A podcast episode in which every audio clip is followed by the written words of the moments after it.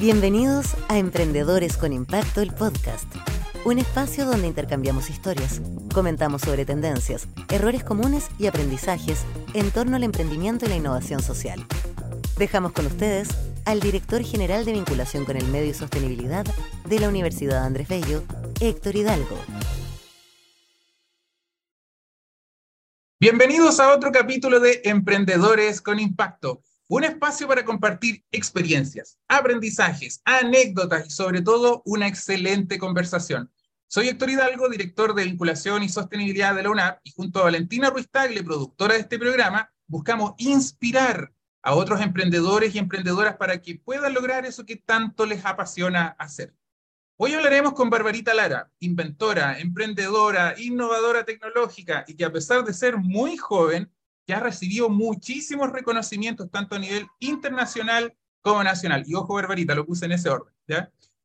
Barbarita es una mujer apasionada por la innovación social y la educación STEM, en donde además disciplinariamente nos encontramos muy cerquita. Hola, Barbarita, ¿cómo estás? Bien, y tú, muchas gracias por invitarme. Con frío nomás. Genial, me siento súper honrado de que estés acá y que podamos tener esta conversación tan rica y necesaria hoy en día. En el, tanto el mundo está cambiando tanto, tú ya sabes. Así es.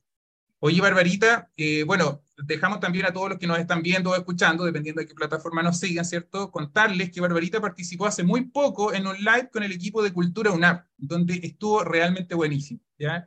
Ahí estuvimos viéndola, ¿cierto? Compartir acerca del lado humano de Barbarita, qué es lo que le apasiona y sobre todo de su rol como mamá en ciencia y tecnología. Les vamos a dejar aquí en la caja de comentarios, ¿cierto? El link para que también puedan conocer esa arista. Pero ya que te conocimos en el ámbito más humano, me gustaría quizá para quienes no te conocen, ¿cierto? Si, Barbarita, tú nos podrías comentar en qué te desenvuelves, qué es lo que haces y sobre todo así como una mini presentación de lo que te apasiona hacer. Bueno, yo soy un ente, soy un montón de cosas. Soy ingeniero sin tornillos, soy ingeniero informática, también estudié electrónica, soy como una mezcla rara entre una inventora, una innovadora, una emprendedora, mamá y todo lo demás, todo eso combinado. Y en el día a día lo que hago es conectar soluciones disruptivas con la gran industria. Eso es lo que hace mi empresa Emercom. Yo soy la gerente general de, de Emercom. Y también, eh, bueno, hago, estoy en más cosas que puedo recordar, demasiadas cosas. Soy directora de la Fundación Porta, soy directora de la Fundación Nativa Digital. Ahora me estoy uniendo a Senadis también, eh, a Sendas, perdón, no Senadis. Eh, intento distribuir mi tiempo no libre, porque en realidad no me queda mucho tiempo, pero ahí con mi asistente vuelta loca intentando de estar presente, sobre todo en regiones, para poder empoderar a las niñas, niños, mujeres y hombres con el emprendimiento, con la innovación, porque para mí el emprendimiento y la tecnología me cambió la vida y creo que una herramienta que deberíamos enseñar desde los colegios, la universidad, en todos lados, desde muy pequeño, para poder cambiar la realidad país. Entonces, me la llevo todo el día haciendo cosas. Sí o sea, no me cabe ninguna duda, después de tremenda agenda, ya por fin logré encontrar a alguien que tiene una agenda más ocupada que yo. Genial. Oye, Barbarita, pero a pesar de que suene bien cliché este tema, siempre, siempre que se habla acerca de las mujeres en ciencia y tecnología, etcétera, eh, y, casi siempre, yo creo que partimos tarde, ¿ah? porque típicamente en las instituciones de educación superior se aborda, pero quizás alumnos de la enseñanza media. Eh, y estamos clarísimos que muchas veces las decisiones vocacionales no tienen nada que ver ahí, partieron mucho antes, ¿ya? ¿En qué momento de tu vida partió el amor por la ciencia y la tecnología? Uy, eh, a los ocho años, así que si, no me, si, no me, hubiese impactado en ese momento yo creo que no, no, estaría acá. Pero sí, a los ocho años yo me acuerdo, un poquito antes, como a los siete, ocho años, haber estado jugando con mi vecino, con el marquito, con, el, con mi vecino. Estábamos haciendo barquitos con motores ¿cachai? Así como ah, desarmando. No, barco elaborado. Como no, no, era un barquito de papel, ¿cachai? Sino que desarmaba otro juguete, le poníamos un pedacito de madera, motor y lo hacíamos correr ahí y todo lo demás. Me, me fascinaba eso, lo, lo, como que estaba yo, de verdad lo admiraba mucho, como que lo contemplaba y, oye, ¿qué hace? Y empecé a jugar con él y me di cuenta que, oye, qué bacán que los dos podemos hacer esto y, y jugábamos ahí. Y, y, claro, a los ocho años mi papá me regaló el primer computador multimedia de Chile y eso hizo explotar mi cabeza y, y desde ahí que estoy metida en la informática pero claro, una, yo creo que antes de eso, una de las cosas que más, más, más me marcó fue que mis papás me permitieran hacer cualquier cosa. ¿Cachai? O sea, como, quería una herramienta, ahí está. ¿Queréis probar? Prueba. Como que, no, eso no, porque podrían haber dicho, oye, no, eso no lo hacen las niñas, pero de alguna manera, a pesar de, de ellos ser muy tradicional, igual me dejaron ser, ¿cachai? Y, y, no hubo ningún sesgo de género entendieron que el talento no tiene género, aunque les costó mucho, de repente igual hasta el día de hoy, de repente como que se caen ahí un poco en, en, lo machista, lo tradicional, pero en ese momento yo me dejaron eh, e, experimentar. Y eso fue fundamental para que yo eligiera una carrera, para que yo eligiera una vida eh, enfocada en lo STEM, ¿cachai? En la ciencia, la tecnología, la ingeniería, las matemáticas. Em, pero entiendo que hubieron condiciones habilitantes entonces o ya tú venías con un bichito más inquieto de querer meter las manos a los cables. ¿Cómo, ¿Cómo, se dio en tu caso Mira, puntual? La verdad es que después de que nació mi hermana, mis papás querían un niño, ¿cachai? Y nací yo. Entonces, yo fue como, ok, no es como que a mí me hayan creado como un niño, pero yo fui muy partner de mi papá. Fue como, ok, si tú no vas a ser un niño, por lo menos yo te voy a enseñar a hacer cosas, ¿cachai? Muchas Buenísimo. cosas.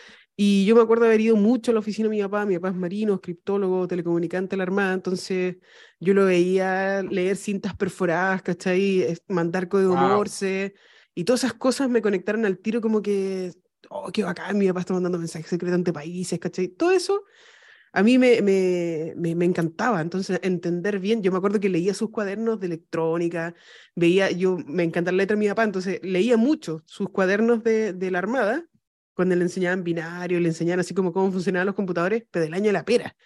Y a mí me encantaba leerlo, entenderlo, así como que le enseñaban Basic, me acuerdo clarito. Y, y encontraba tan tierno que mi papá escribiera así como todo súper, súper bonito, como que le ponía color a eso, ¿cachai? Como que era importante para él. Y a mí me empezó a llamar mucho la atención hasta que en un momento yo ya con 12 años sabía más que él, ¿cachai? En, en el aspecto de computación digital y todo lo demás. Y, pero siempre fuimos, fuimos super partner, de hecho, eh, él es, radioaficionado, yo también soy radioaficionado ahora, ¿cachai? Como que por él yo creo que soy, soy la ingeniera. Ahí, de ahí viene la voz FM entonces. De ahí viene la voz FM. Muy bien. Oye, Barbarita, aprovechando al tiro, porque yo creo que este es el momento preciso. Para todos los que somos papás hace poco, que tenemos nuestras niñas por ahí jugueteando, ¿De qué manera crees tú que los padres pueden ayudar, ¿cierto?, a que estos temas se acerquen más a, a, las niñas, los temas de ciencia y tecnología? Eh, sí, no, obviamente no, no decir que algo es imposible. Yo creo que eso es como, no, es que las niñas no pueden hacer esto, sacarse eso de la mente. Los talentos no tienen género, las carreras no tienen género. Hay que romper el estereotipo que la sociedad de alguna manera mantiene generación en generación y, y, demostrarle, yo creo que una de las cosas que a mí más me ayudó fue que me acercaran a la herramienta. Yo por eso estoy aquí llena de herramientas y cuestiones, porque si mis hijos necesitan hacer alguna prueba, oye, ahí está el atornillador, ¿cachai? Ábrelo, inténtalo, intenta hacerlo tú, por favor. Creo que de repente los papás somos sobreprotectores, ¿cachai? O, o intentamos de, no, no haga eso, porque que yo entiendo por qué pasa. yo entiendo por qué pasa, ¿cachai? Yo también tengo bebés, yo también tengo un adolescente, pero en algún momento hay que dejar de, hay que dejar de alguna manera que ellos aprendan haciendo. Y, y, eso es metiendo mano, teniendo un set de herramientas para ellos, teniendo un espacio donde puedan ensuciar, porque uno de repente está en el departamento y tú quieres que sea departamento piloto, que esté perfecto, ¿cachai? Que esté ordenado, que no se vote ni una amiga. No, los niños nunca lo mantienen ordenado, por Dios. obviamente no va a ser así, y está bien, ¿cachai? Si quieren tirar la pelota, que la tiren, si quieren dejar desordenado, que, que desordenen, pero que sean libres, ¿cachai? Que puedan intentar. Yo de repente veo a mi hija así como correr encima del del sillón y, es como, no, que te vas a caer. Tú mismo le estás diciendo como que se va a caer. en vez de, de, dejarlo experimentar, ¿cachai? Probablemente no se va a caer, pero uno como que está ahí eh, de alguna manera decretando. Entonces, eh, una de las cosas que yo le agradezco mucho a mis papás fue eso, de que me, me acercaron a la herramienta, de que me dejaran probar, ¿cachai? Hasta el día, ahora yo tengo mejor laboratorio que él, sí, pues. yo tengo más herramientas, yo se las presto a él, pero eso me, me ayudó mucho y ahora mis hijos también les compro kits de STEM para que vayan probando, ¿cachai? Eh, manos robóticas para que puedan armar, juguetes para que puedan experimentar, porque es la única manera de que ellos se mm. vayan acercando, porque, pucha, ¿cómo vaya a ser más bacán tú que una, un celular? ¿Cachai? Que, que está mm. tan mil veces más rápido que tú, que está interactuando mm. con ellos, de, ¿cachai? Eso, eso es súper difícil competir con, con, con, la tecnología a ese nivel, pero hacerles un desafío, ¿cachai? A ver si puedo armar esto inmediatamente cuando te ven a ti metido, se van a empezar a meter, a, ver, déjame a mí, y, y, hay que dejarlo. Yo hago puro desafío, yo me muevo por los desafíos, y intento que mis hijos también... O sea, desafiar, exponer, dejar que el niño se desarrolle y sobre todo, ¿cierto?, dar las condiciones. Bueno, ahí tenemos un tip para los que somos papás, ¿cierto?, de niña, para ver si tenemos más mujeres en ciencia y tecnología. Barbarita, yo te voy a comentar algo. ¿ah? Cuando uno habla con colegas, eh, y siempre hablamos de expositores que inspiran, tú tenés que estar en el listado. Casi siempre aparece así como de las personas que uno quiere escuchar en una charla, que quiere dar ¿De dónde sacáis esa inspiración, esa pasión? Porque yo entiendo que tú tienes historias profundas de vida, pero hay algo que yo creo que tal vez otros también tienen, pero tú creo que lo logras de mejor manera. ¿De dónde viene esa, esa brillante? No tengo idea. Esa es la verdad. O sea, yo hago un trabajo, ¿cachai? Yo hago un trabajo en, en mí misma, que es ver muchos stand-up comedy, por ejemplo. Yo, yo me doy ese tiempo de de explorar de que, de que de un storytelling se transforme en, en, un chiste, ¿cachai? De que, que a pesar de que son muchas crisis, que también nos podamos reír entre medio, reír entre medio de lo que está pasando, porque al final la vida va a ser así, va, a haber muchos valles de la muerte, como yo digo, que la vida es un emprendimiento, y que en algún momento vamos a estar en el lugar más bajo y, y, podríamos caernos y, y, quedarnos hasta ahí, pero si uno sigue para adelante, lo único que va, te va a dar cuenta es que va a ser un poquito mejor, un poquito mejor, y hasta que llegue a la cima y logre salir. Entonces yo creo que mm, que con tantas cosas que me han pasado en la vida, así como tantas, tantas, a pesar de yo puedo ser joven y todo lo demás, pero pucha que me ha tocado duro eh, hasta, hasta este momento y espero que, que, que se, se, relaje un poquito, que le baje dos. Pero claro, necesito mostrar que las crisis son una oportunidad, porque en, el momento, en los momentos más complejos es cuando tú pones prioridad en tu cerebro, donde, donde tú dices, ya, no importa lo malo que esté pasando, pero en este momento, como las crisis, como la pandemia, en ese momento toda la humanidad ordenó, dijo, no, lo más importante son los seres humanos, la vida, hagamos vacunas. Cuando a mí me ha pasado algún tema así, a ese nivel de crisis, como, con mis hijos, em, ellos me inspiran, ¿cachai? A, a, poder crear tecnología con propósito, a poder seguir adelante, a pesar de que, claro, hay días malos como todo y que no me quiero ni levantar ni nada por el estilo, pero yo creo que verlos a ellos de, a diario combatir con una sociedad que no es necesariamente la sociedad más tolerante del, de la, del planeta, ¿cachai? Que no necesariamente es el lugar donde, donde se hacen que las cosas pasen, donde, donde somos respetuosos. Yo digo, bueno, no, no me puedo cansar hasta dejarles un, un país más, más tranquilo, más tolerante, más empático, más respetuoso. Así que yo creo que esa energía yo la saco de ellos. Me río de mí misma, eso me ayuda a caleta. Como que, que me da risa igual, porque yo no soy como el estereotipo de, de quizás de una persona que, ¿y qué hacen? No sé, chistosa ella, no, no me mm. tinca, ¿cachai? Como que no creo que sea la persona ni incluso más amable ni buena onda, y después me ven en una faceta de como... Yo creo, que, yo creo que estás dispuesta a salir como fuera del marco y atravesar esa línea y llegar al otro, ¿cierto? Entendiendo su historia. Al menos yo eso es lo que he visto en muchos de tus de tu, de tus discursos, ¿cierto? Y, y, que son tremendamente conmovedores. Eh, me imagino que, que, claro, quizás eso puede ser una parte del sello o me equivoco. Sí, yo creo que en algún momento entendí que siendo vulnerable, eh, exponiéndome así a ese nivel, yo puedo conectar con los demás.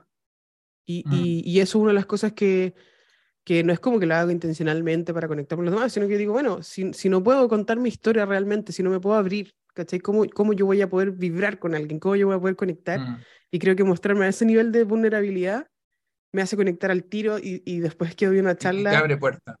Obvio, obvio, abre puertas, y oídos. un abrazo, ¿cachai? Y, y, Buenísimo. Y la gente de verdad quiere como, ah, aquí estoy para ti, soy parte de tu mm. comunidad, me empiezan a seguir y todo lo demás. Eso mm. para mí es, es, es, impagable, como que, pero también tú tenés la opción de hacer un storytelling común y corriente, un pitch elevator y, y, mm. y chao, te vas para la casa, o contar una historia pero abriéndote, siendo vulnerable, sí. exponiéndote, y creo que eso ha sido una de las herramientas más importantes para conectar el mundo de, de la innovación al emprendimiento, pero también para ser un speaker motivacional. Buenísimo. Oye, tú has sido muy premiada en la introducción que tuvimos acá. Yo comentaba que te, te, ha tocado primero internacionalmente. Me da la sensación de que has recibido muchos, muchos premios internacionales y también nacionales. Eh, así que entremos a pelar, como dicen me, me, imagino que tú has tenido ya una visión de lo que es el emprendimiento, la innovación, bueno, la innovación social también, ¿cierto? Eh, ya con una mirada un poco más holística, casi como desde el balcón, ¿cierto? Y por lo tanto, hoy día podríamos abiertamente ver qué es lo que nos está faltando en Chile. ¿Por qué Chile logra hacer cosas, pero pareciera ser que si no hay unas barbaritas largas que cuenten nuestra historia en el mundo, parece que el mundo no nos considera mucho. Es como que somos muy chiquititos. ¿Qué, qué nos está pasando? Y la verdad es que somos un país chico, eso, es, eso es así, somos, estamos en, la, en el final del mundo, somos, como, es como que de repente yo, no sé, estoy en África y le digo, soy de Chile. Y todo así como... ¿Qué come? Claro, así como de México, no, de Chile, así como que estamos, existimos. Claro. Entonces ahí te das cuenta de que, de que, pucha, ¿qué le digo? Alexis, ¿cachai? Porque como que Alexis Sánchez es la respuesta, o Vidal, yo creo que conocen más ahora Vidal, eh, por esos lados. Pero tú dices, ¿cómo no van a conocer nada más? Así como los premios Nobel, algún emprendedor, alguien que esté haciendo cosas. Y, y eso me, me, me, hace reflexionar, pero, pero sí, o sea, nosotros a mí me sorprendió mucho que los británicos, por ejemplo, eh, me hayan buscado, ¿cachai? Me hayan elegido a mí para becarme, para ir a la Real Academia de Ingeniería y me dijeran que tú eres un ingeniero de elite.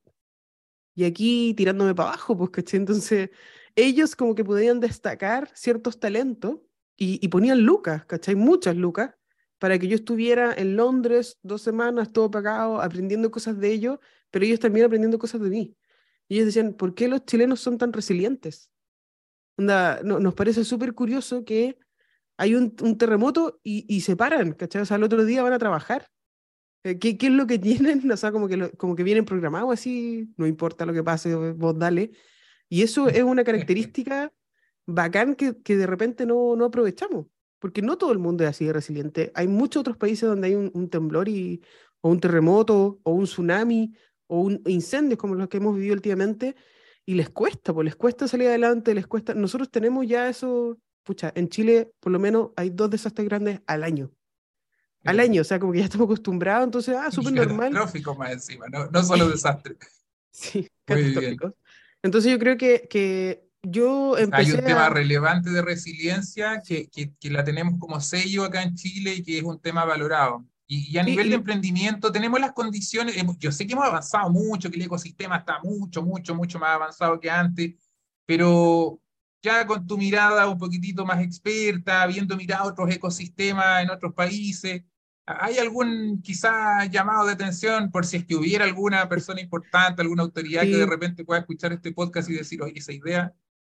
Sí, bueno, eh, yo, yo creo que sí, que hay, que hay un llamado de atención importante porque pareciera ser que los mismos de siempre son los que tienen más oportunidades que otros.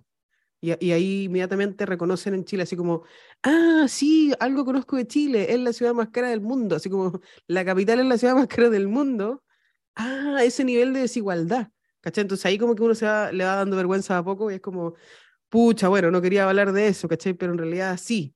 Aquí se ve mucho de esto de, del pituto, de que le importe mucho de qué colegio saliste, de dónde estudiaste, de cuál es tu apellido, de si tu familia es de afuera mejor, en vez de decir, bueno, yo estoy orgullosa de ser chilena y, y soy de clase media, forzada, ¿cachai? Como tú, como yo, o quizás no como tú, pero bueno, yo no tengo ningún drama con eso y puedo salir adelante igual, educándome, ¿cachai? Intentándolo, dando la cara afuera y, y contándole de, de un proyecto de innovación social que está cambiando el mundo. Entonces, todos se preguntaban mucho de, de como que, ¿y cómo? ¿Cachai? ¿De dónde viene esto también? Como, ¿Por qué los chilenos son así? Y, hablaban bien de nosotros. De hecho, en otros países de Latinoamérica, en Chile, se habla de que Chile es un buen lugar para emprender, que, que hay oportunidades, ¿cachai? Que hay fondos en comparación con sus países, pero también nosotros cuando hacemos una radiografía, así como para ir al, al hueso, eh, también sabemos que no necesariamente está bien pelado el chancho. ¿cachai? Que, que no necesariamente, a mí, yo, mi sueño es tener institutos públicos de innovación en todas las regiones de Chile, porque pareciera ser que si no vives en Santiago, simplemente nunca vas a tener las mismas oportunidades que una persona de región. En este momento yo veo como la región de Biobío, por ejemplo, ha, estado, ha ido cambiando. Se están invirtiendo el 15% de su presupuesto regional en ciencia y tecnología a través del emprendimiento y la innovación. Eso es algo histórico. Pero increíble. ¿Estaremos gastando bien la plata? ¿Le estará llegando a los que de verdad necesitan? Estamos haciendo buenos proyectos porque de repente se hacen un montón de iniciativas así como, oye, le vamos a enseñar emprendimiento. pero el impacto. Pero e, eso, lo estamos midiendo bien porque estamos gastando mm. harta plata en eso. Entonces, se habla mucho que de repente el Estado es ineficiente, que, que gasta mucha plata en cosas y, y, no está bien fiscalizado. Y ahí, pucha, su tirón de oreja a todos, a Corfo, a mí misma, a ti, a todo el mundo, porque sí, pues es fácil parar un, un proyecto y decir, vamos a enseñarlo todas las cosas, pero una de las cosas que yo aprendí de los británicos y, y que intento mantener es que no basta solamente con enseñarle a una persona, sino que después hay que hacerle un seguimiento. Mm, Oye, ahora eh, lograste algo, como fiscalizarlo. Y yo creo que todas las Mm. cosas que hacemos en Chile tienen que ser fiscalizadas en todos los sentidos, desde el emprendimiento hasta la seguridad, hasta la educación, porque no Mm. podemos confiar, lamentablemente, en que el chileno va a hacer lo que dijo que iba a hacer muchas veces, y a veces intenta y faltan los recursos, ¿cachai? O, o a veces intenta, pero falta la conexión. Por eso una de las cosas Mm. como tareas que yo me puse es como, si yo puedo tener algún tipo de poder en este país, voy a ocupar ese poder para visibilizar a otros, para visibilizar a Mm. otras startups que no tienen la capacidad de ir al círculo de innovación de ICARE, de hablar con un CEO, ¿cachai? Y mostrarles que, oye, la tecnología chilena está al mismo nivel que la israelí o la francesa en algunas cosas, ¿cachai? Entonces, de alguna manera es como, si, si no le crees a ellos, por último créeme a mí, porque, porque pucha, yo me transformé en un experto en innovación, en emprendimiento, yo me, yo me preparé mucho en el Reino Unido pa- para poder también importar cosas buenas a Chile, pero, Mm. pero lo, lo mismo, tú, a mí me falta mucho eso de que, ah, sí, todo bien, pero aquí nosotros tenemos nuestro feudo y no te. Como que, y, y eso sucede en todas las regiones de Chile, en todas las universidades, en todos lados, y una de las cosas que tenemos que, que romper, abrir, Abrir. espacios, sí, La abrir, abrir, la innovación abierta en todas su- su- sus líneas de expresión. claro. Oye, Barbarita, Ahora, sí, sí, no, el- hay una pregunta que no puedo evitar hacerte, ¿ya? ujú, Tú eres una, una gran emprendedora, tienes tu empresa, ¿cierto? Tienes ahí un desarrollo en tecnología bien interesante, eh, pero muchas veces cuando se habla de innovación o emprendimientos sociales, típicamente no están siempre relacionados a ciencia y tecnología, ¿ya? Y tú lograste enlazar esas dos aristas. Eh, ¿Fue un tema más fortuito o, o lo planificaste así? ¿Cómo lo, cómo lo viste? O, o dada tu trayectoria era lo natural, que desde ahí buena va a pregunta. aparecer la innovación en el emprendimiento social. qué buena pregunta, porque esto lo tengo que decir. Muchas veces la innovación y el emprendimiento social fue asociado a caridad, a caridad, a reciclaje y otros.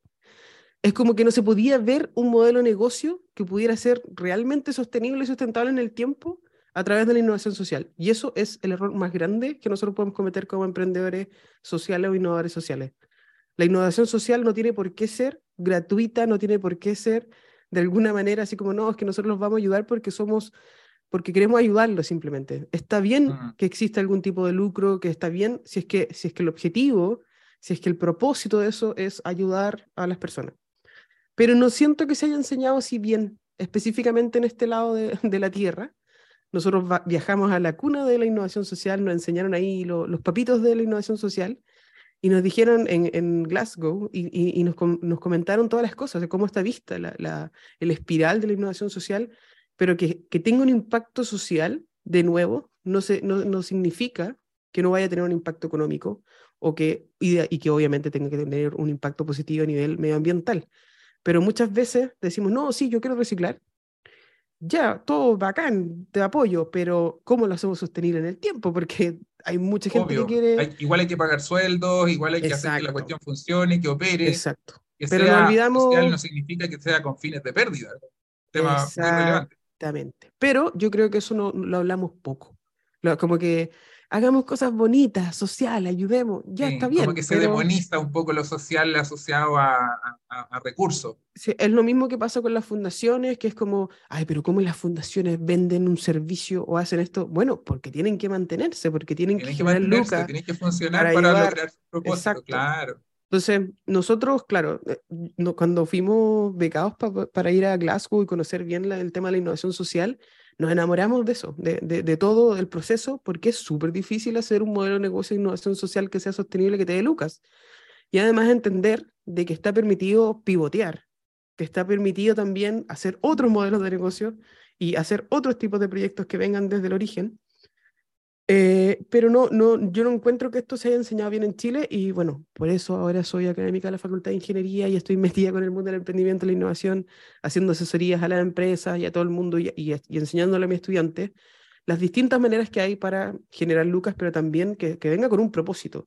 En algún momento acá en Chile se hablaba solamente del valor económico eh, y se demoraron, pero después entendieron que el triple impacto era lo necesario, lo mínimo Mm, así porque se es, medía la innovación solamente si tenía ventas, no necesariamente si tenía un impacto social o así es. medioambiental. Y eso obviamente no es tan simple como decir, ah, no, si tenéis venta o no, esto es, bueno, sino hay que ver el impacto que, que trae a nivel, no mm. solamente, incluso no solamente a nivel social o medioambiental, sino que ¿Qué, ¿Qué, pasó con esto? ¿Hubo un cambio, mm. hubo un impacto de alguna manera, quizás de, de, una manera que no nos damos cuenta? Y a mí me ha mm. tocado vivir eso con, con, con CIE y con un montón de otras cosas donde tú te das cuenta que, pucha, logramos sacar hasta una ley. Solamente por, por, por, intentar eh, hacer esto, como mostrarlo, visibilizarlo de que es un problema. Muchas veces yo me doy cuenta que de forma inconsciente estoy pensando en que las soluciones eh, tienen un, un, problema si es que hay un desastre. Pero pareciera ser que en Chile no, no lo están pensando y es como, pucha, eh, deberíamos estar pensando en eso, pues, ¿cachai? ¿Qué pasa si hay un terremoto? ¿Qué pasa si hay un tsunami? Claro. ¿Cómo, ¿Cómo tratamos a las personas en situación de discapacidad? Y, y, y esas son las cosas que me mueven a diario para, para bueno, no solo por mi hijo, sino que por el futuro de Mira, Chile. Lo que me encanta de lo que te escucho es que ratifica que el rol que a veces cumplen los innovadores, ¿cierto?, en el ámbito social es que justamente llegan a veces a los problemas que nadie más quiso resolver o que están invisibilizados. ¿Por qué? Porque a veces por tamaño no son relevantes desde el punto de vista comercial, ¿cierto? O porque están aislados por allá en una comunidad que tal vez no está tan conectada con el resto de las grandes eh, urbes, qué sé yo. Así que me, me, encantó que tocaras ese punto. Oye, para ir finalizando, porque no quiero eh, abusar de tu tiempo, ¿cierto? Quiero hacerte solo dos preguntas que creo que son muy interesantes. Primero, si has pensado, me imagino que sí, ¿quién es tu referente de innovación? ¿Quién es como la persona que, puede ser un líder nacional o internacional, o, tal vez más interno, ¿cierto? Que te, ha, que, te ha eh, inspirado, así como quién es tu referente. Y lo segundo, para quienes nos escuchan, que podríamos tener a muchos jóvenes que tal vez están pensando acerca de su vida futura y de repente les hizo sentido lo que tú acabas de decir, quieren tirarse a la piscina por ser un emprendedor social, ¿qué consejo le daría en una etapa muy inicial cuando se está partiendo? Bueno, mi referente en todo sentido, eh, además de mis padres, eh, es Heidi Lamar. Yo creo que de repente hablamos de la innovación como solamente como si es generación de productos o generación de soluciones, y yo creo que también hay una innovación en, en, en cómo tú te transformas a ti mismo y cómo te vendes como un producto. Eh, como una marca, etc. Y Heidi Lamar no solamente se pudo reinventar, sino que además ella es una actriz de Hollywood, es, inventora, creó la, la, base para el Wi-Fi, para el Bluetooth. O sea, a nivel técnico, para mí ella es Lady Bluetooth, la más grande del mundo mundial. Y, y, además sacó los estereotipos de, de, ser una mujer muy bonita y que le, eh, eh, no, nadie pensaba que además podía ser ingeniera y que podía ser inventora, ¿cachai? Entonces, romper todos esos estereotipos. Todos los estereotipos requiere constantemente innovación, de, de, introducir un cambio para agregar valor. Así que ella es mi referente número uno. Y si les puedo dar algún consejo, bueno, yo creo eso, eso es lo que hablamos antes, de, de ver muy bien el modelo de negocio. Yo, yo soy muy romántica con el tema del modelo de negocio. El modelo de negocio no es algo simple, rellenar un canvas, de preguntarle a ChatGPT cuál sería la mejor opción pregúntele igual, porque es la mejor opción en este momento para preguntarle rápidamente y que eh, sea productivo. Además que es muy entretenido. es, muy, muy, entretenido que alguien te responda, pero, pero hay que entenderlo, hay que enamorarse del problema, hay que ir a hablar con la gente. Oye, ¿necesitáis esto realmente? O, quizás necesitáis otra cosa, porque muchos mm. emprendimientos que nacen, después tú te das cuenta, es como se nota a, a, leguas, que, que, que no nunca hablaste con, con, la persona que tiene el problema o que no entiendes muy bien el problema. Así que mm si les pudiera recomendar algo es que, bueno, obviamente que, que sueñen en grande, que, que no, no, piensen solamente a nivel local. los proyectos son de impacto global. Deberían cumplir con las 17 metas de desarrollo sostenible sí o sí, pero que no sea porque sí, no pongan una meta de desarrollo sostenible por decir sí eh, y cumple, ¿cachai? Sino porque de verdad entiendes el por qué lo estás haciendo, cuál es el propósito del proyecto, a qué le estoy afectando, a quién le estoy beneficiando. Yo creo que hay que darse una vuelta en eso Mm. Y yo soy feliz de poder ayudar. Tengo ahí en Calendly mi disponibilidad horaria que es acotada, pero, pero la tengo por ahí. Pero a mí me encanta eso, de, entender muy bien y muchas veces te das cuenta que haciendo brainstorming en voz alta con, con un extraño, eh, puedes entender muy bien de qué se trata tu negocio y, y el emprendimiento y la innovación social es algo que necesitamos porque, y a mí me encanta porque es uno de los desafíos más grandes que tenemos en, en la sociedad es, justamente lo que tú dijiste, los problemas que nadie se quiere hacer cargo. Entonces, mm. ahí es donde le tenemos que poner más lucas, más recursos, más tiempo, porque si no... Más, más, pasión, sí. Además, estamos viendo la crisis climática más grande de la historia de la humanidad. y si no nos hacemos cargo ahora, el 2030, vamos a tener 1,5 desastres diarios. Así que por favor, hagan algo, por el amor de sí. Barbarita, ¿dónde te encuentra la gente que nos escucha para quienes quieren saber más de ti? Redes sociales, página web, etcétera www.barbaritalara.com, Barbarita Lara M en todas mis redes sociales. Me pueden escuchar en Tech and the City, en TX Plus y bueno, en todos lados. Yo, estoy, yo siempre estoy, en todas las regiones, en todo el mundo. Siempre voy a estar ahí hackeando el sistema. Muy conectada. Barbarita, quiero darte las gracias por habernos acompañado en este episodio. Muy, muy interesante esta conversa. Sinceramente me siento muy halagado, ¿cierto?, de haber tenido esta conversación contigo. Y a quienes nos acompañaron en este episodio también, recuerden suscribirse, seguirnos en nuestra plataforma y redes sociales. Compartan y nos vemos en el próximo capítulo. Cuídense, que estén muy bien. Chao, chao. Bye. En nombre de la Universidad Andrés Bello, agradecemos a todos quienes nos acompañaron y los esperamos en nuestro próximo capítulo.